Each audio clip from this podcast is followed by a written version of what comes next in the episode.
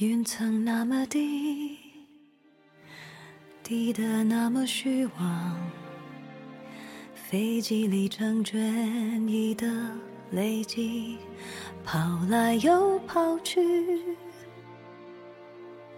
不论睡在哪里，总有一个故事让你彻夜难眠，总有一个声音让你睡意阑珊。我是袁熙，新浪微博请搜索 “ng 袁熙”，微信公众号请关注“南生北渊”。今晚要跟大家分享的文章来自景天的。下一秒再努力，等于 n 秒不努力。熟悉，望见又离去。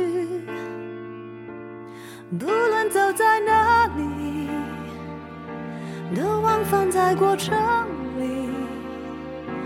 而我孤独的床，只在困倦里。生活中有很多这样的人。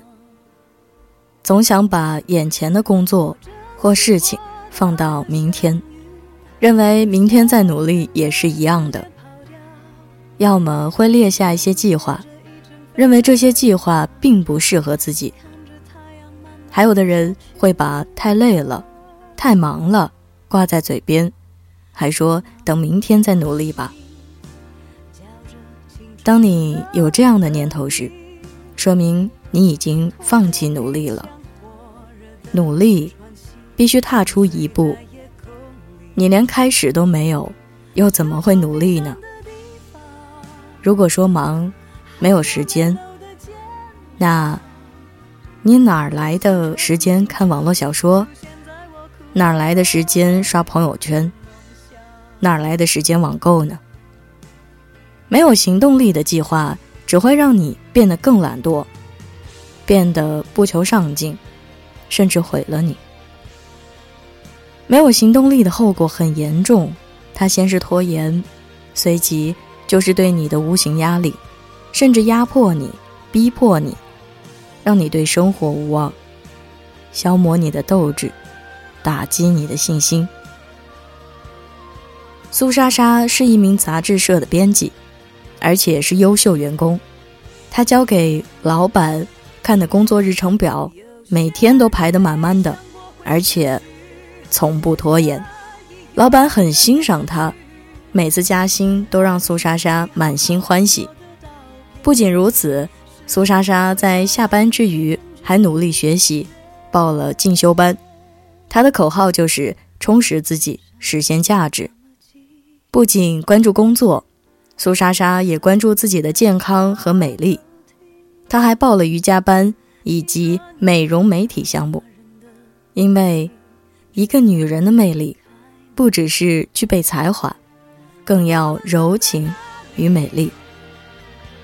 苏莎莎真是个优秀的女人，可她毕竟是金字塔的顶端，芸芸众生的女人们只能在金字塔下端游走，且高呼那样的话，未免活得太累。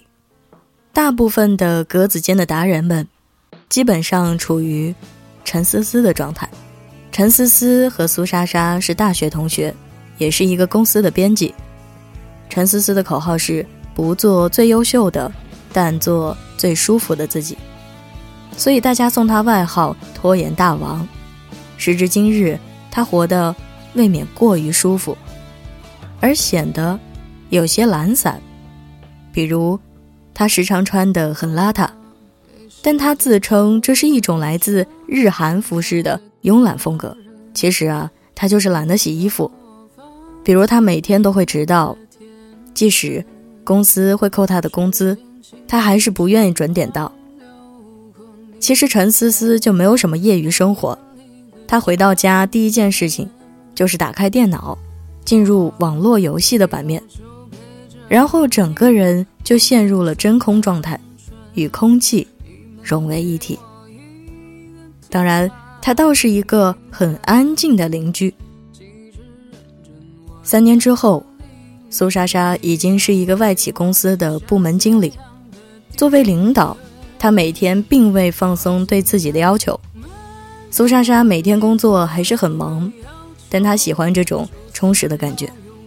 她每天除了完成大量的工作之外，还要坚持健身、美容、媒体。怪不得大家都从心里佩服她，夸奖她的勤奋，认同她的优雅、美丽与智慧。而三年之后，陈思思还在上网投着简历。她觉得今年的工作特别难找，索性懒在床上睡觉，结果睡得昏天暗地，直到把信用卡的钱透支空了。她才慌了起来。没有想到，仅仅三年的时间，站在同一起跑线上的两个人，竟然相差如此之多。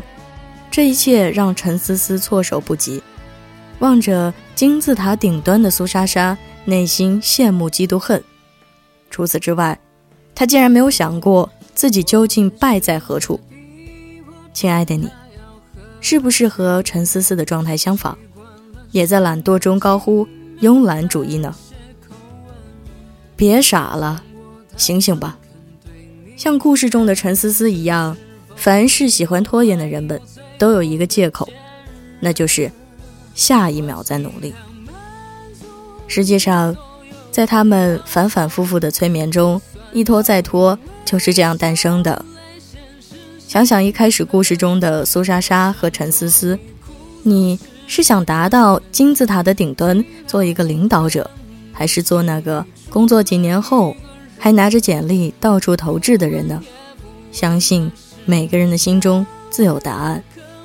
因为据说工作是最有弹性的，就像弹簧，如果给他的东西越多，力道越大，它才能反弹的越远，给予你的也就越多。只有从这一秒开始努力。下一秒走的才不那么费劲。如果这一秒还不开始，那下一秒永远不会到来。虽然我不知道明天会发生什么，但我知道，行动能够决定你下一秒的未来。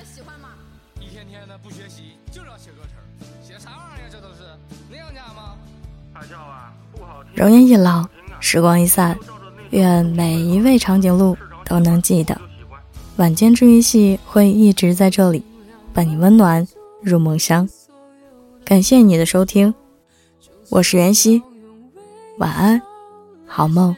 吃月亮的长颈鹿们，喜欢我的声音，不要忘记点击关注哦。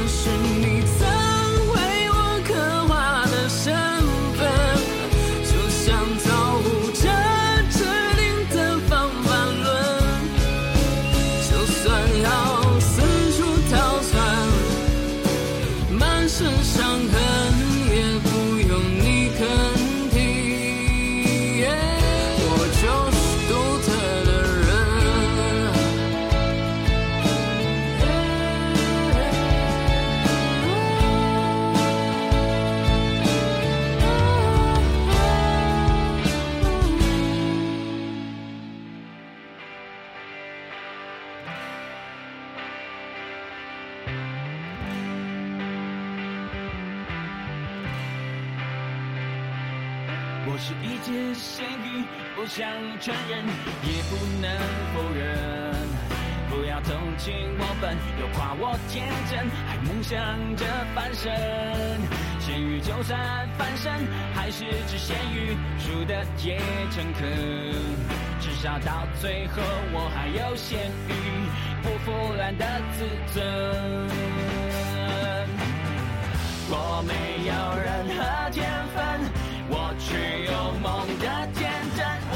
答案，不是蠢，我将会证明用我的一生。我如果有梦，有没有错？错过才会更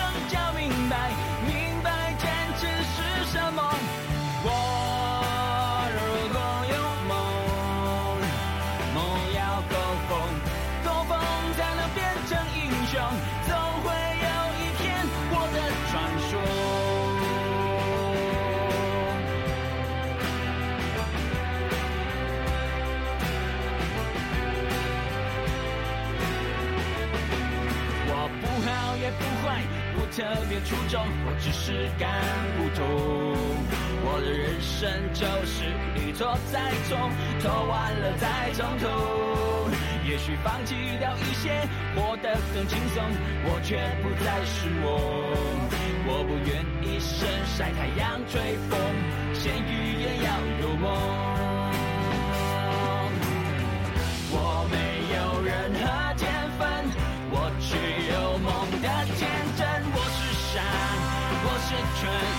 证明有我的一生。